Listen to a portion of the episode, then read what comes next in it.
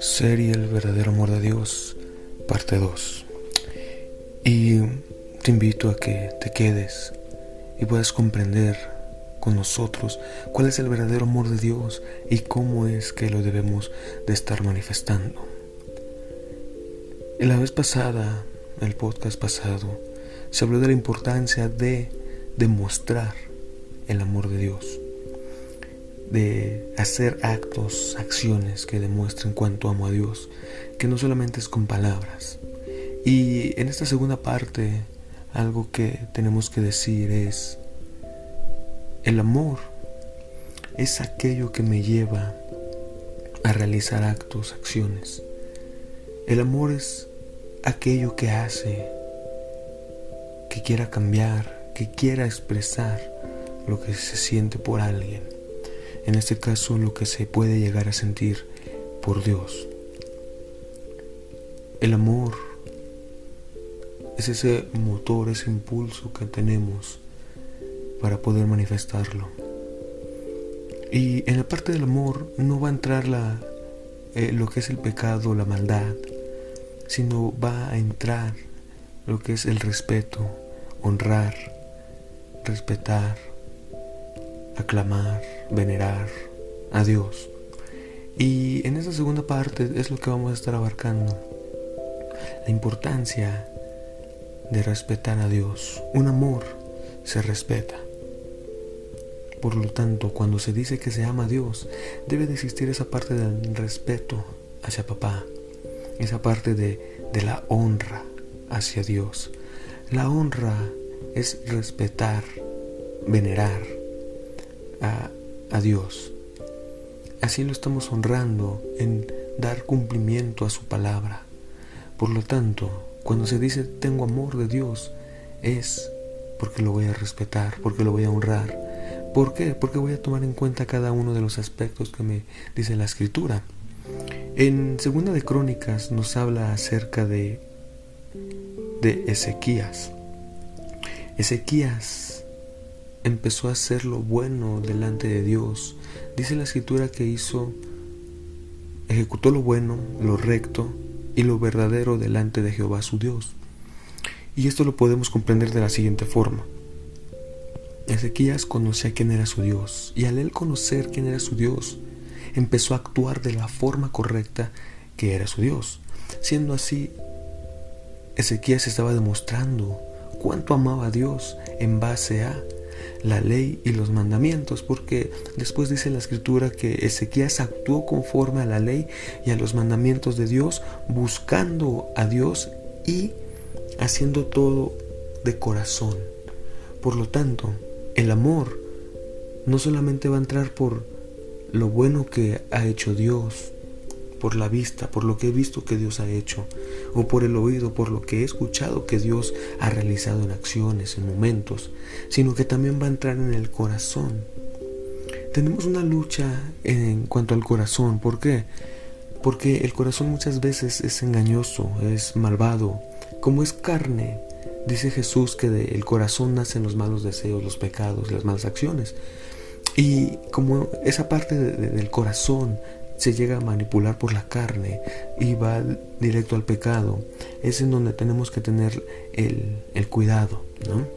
Y es lo que Ezequías estaba haciendo. Él estaba cuidando su corazón, poniendo su corazón de frente hacia Dios. ¿Para qué?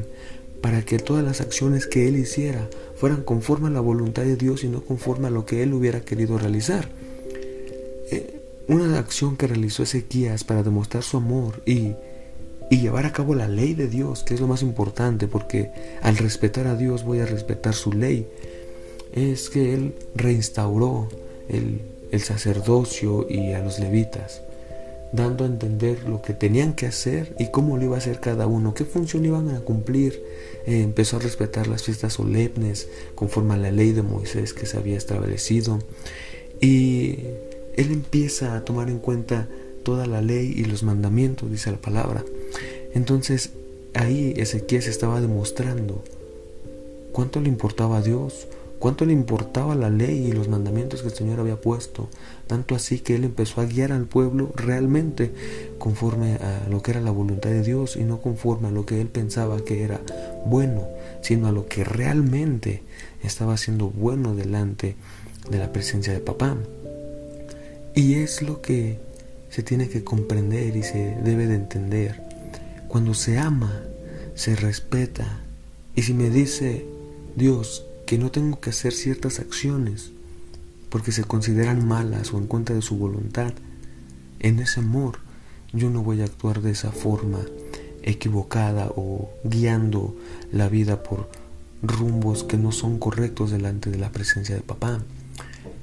Después viene el salmista y, nos habla que él busca de corazón, su corazón dijo busca mi rostro y y él se acercó a buscar el rostro del Señor y anhelaba, clamaba su alma y su corazón estar delante de la presencia de Dios.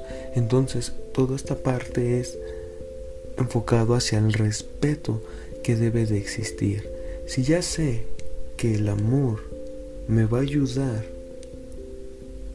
a realizar algo para demostrarlo, ahora sé que el amor me va a ayudar a respetar las decisiones que se tomen.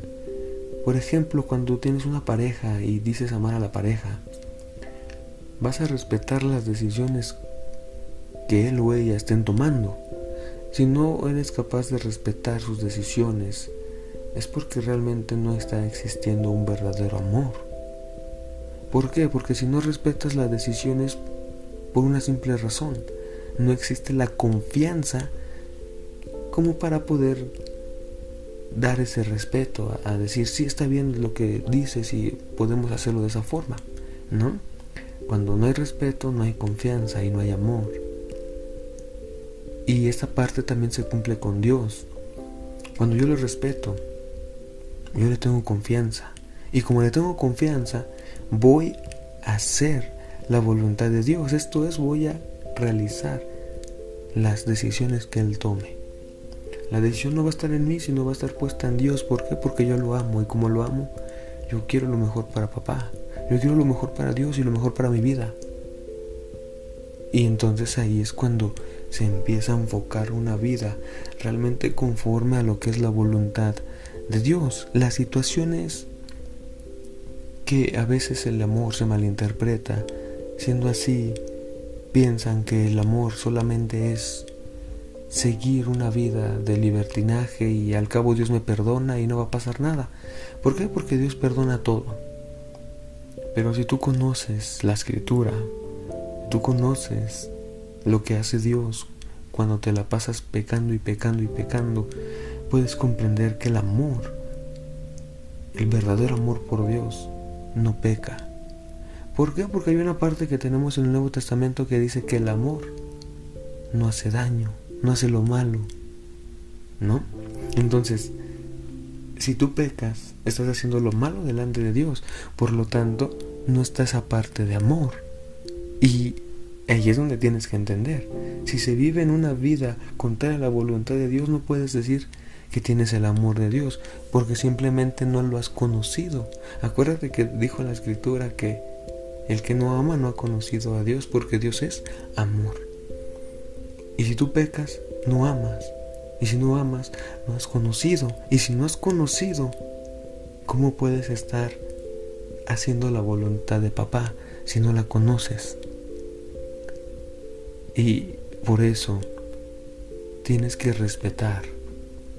Y para respetar y tener la confianza en alguien, se le debe de conocer. Cuando tú conozcas realmente a Dios, a Jesús, al Espíritu Santo, vas a tener una perspectiva diferente de la vida. Y ahí es cuando realmente vas a empezar a enfocarte en el respeto. Pero todo parte al querer conocer. Y, algo que tienes que saber es que todo siempre se inicia siendo obediente. La obediencia es lo que me va a abrir el paso para un mundo lleno de la presencia de Dios, para cambiar la vida, para que realmente el Señor venga a hacer su voluntad en mí. ¿Por qué? Porque al ser obediente empiezo a cumplir con su voluntad, lo empiezo a conocer y entonces empiezo a respetar a Dios y a respetar cada uno de sus normas y de sus leyes, porque al tener el amor de papá, Él va a venir conmigo y yo tengo la certeza de que va a estar a mi lado, porque yo le he demostrado cuánto le amo, cuánto me importa y porque yo respeto su ley. Ahí es en donde se demuestra el amor.